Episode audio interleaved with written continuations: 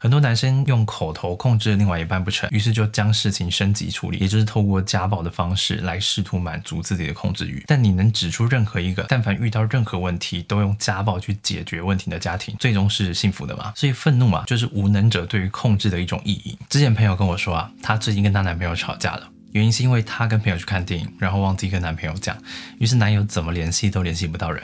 后来电影看完之后啊，我朋友回拨电话。结果她男朋友接起电话就是一阵怒骂，我朋友当时想说啊，那不就只是去看个电影，又不是什么严重的事情，有至于要这么生气吗？于是他们就大吵一架。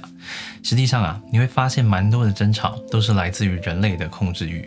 举例来说啊，很多家长会跟自己的孩子讲，哎，我这么要求你啊，那叫做为你好啊，本质上就是希望孩子遵从自己的意见，进而获得控制嘛。又或者像我自己公司是做影像跟行销的，有少数的客户找我们做呢，也会想控制我们。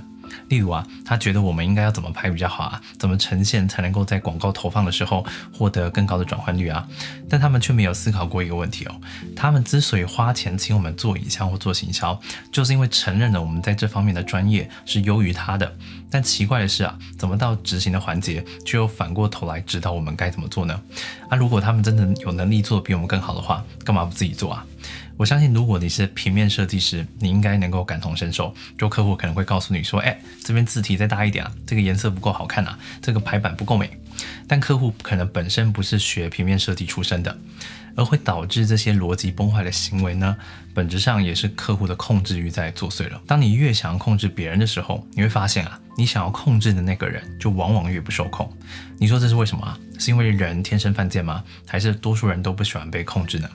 其实也不是的，是因为当多数人的控制欲没有获得满足的第一反应就是愤怒。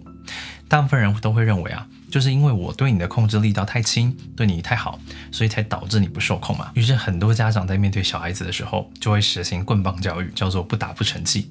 很多男生用口头控制另外一半不成，于是就将事情升级处理，也就是透过家暴的方式来试图满足自己的控制欲。但问题就来了。当我们调动理性思考，分析自己在此前用愤怒的方式去处理问题的时候，你会发现大多的问题啊，短期之内或许能够见效，那是因为屈服于当下的淫威。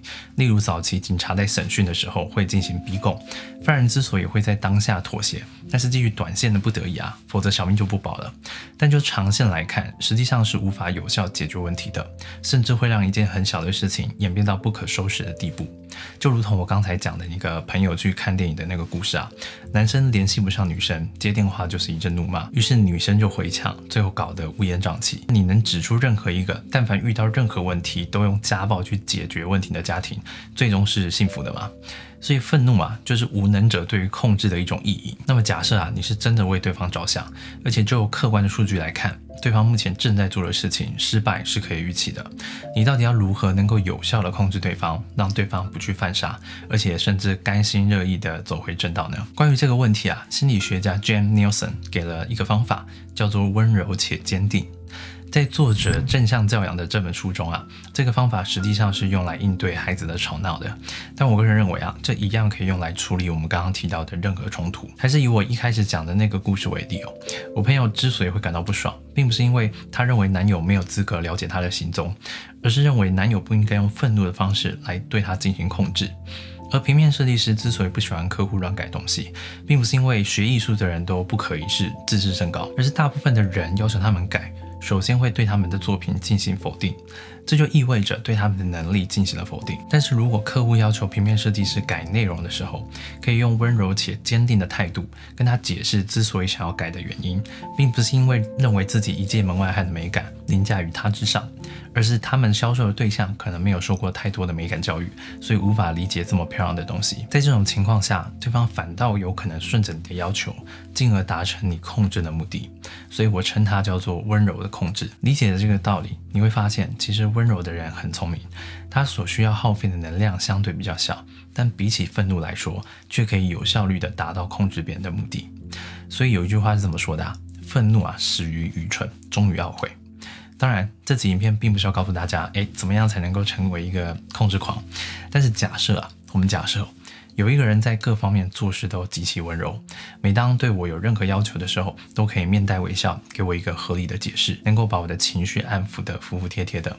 那么我作为一个即将被控制的人，也肯定会乐此不疲吧。我是吴金凯，感谢你耐心的看完影片。如果喜欢的话，可以不吝啬的分享给你身边需要的朋友，或是留言鼓励我，这对我来说会有很大的帮助。那么我们下次见，拜拜。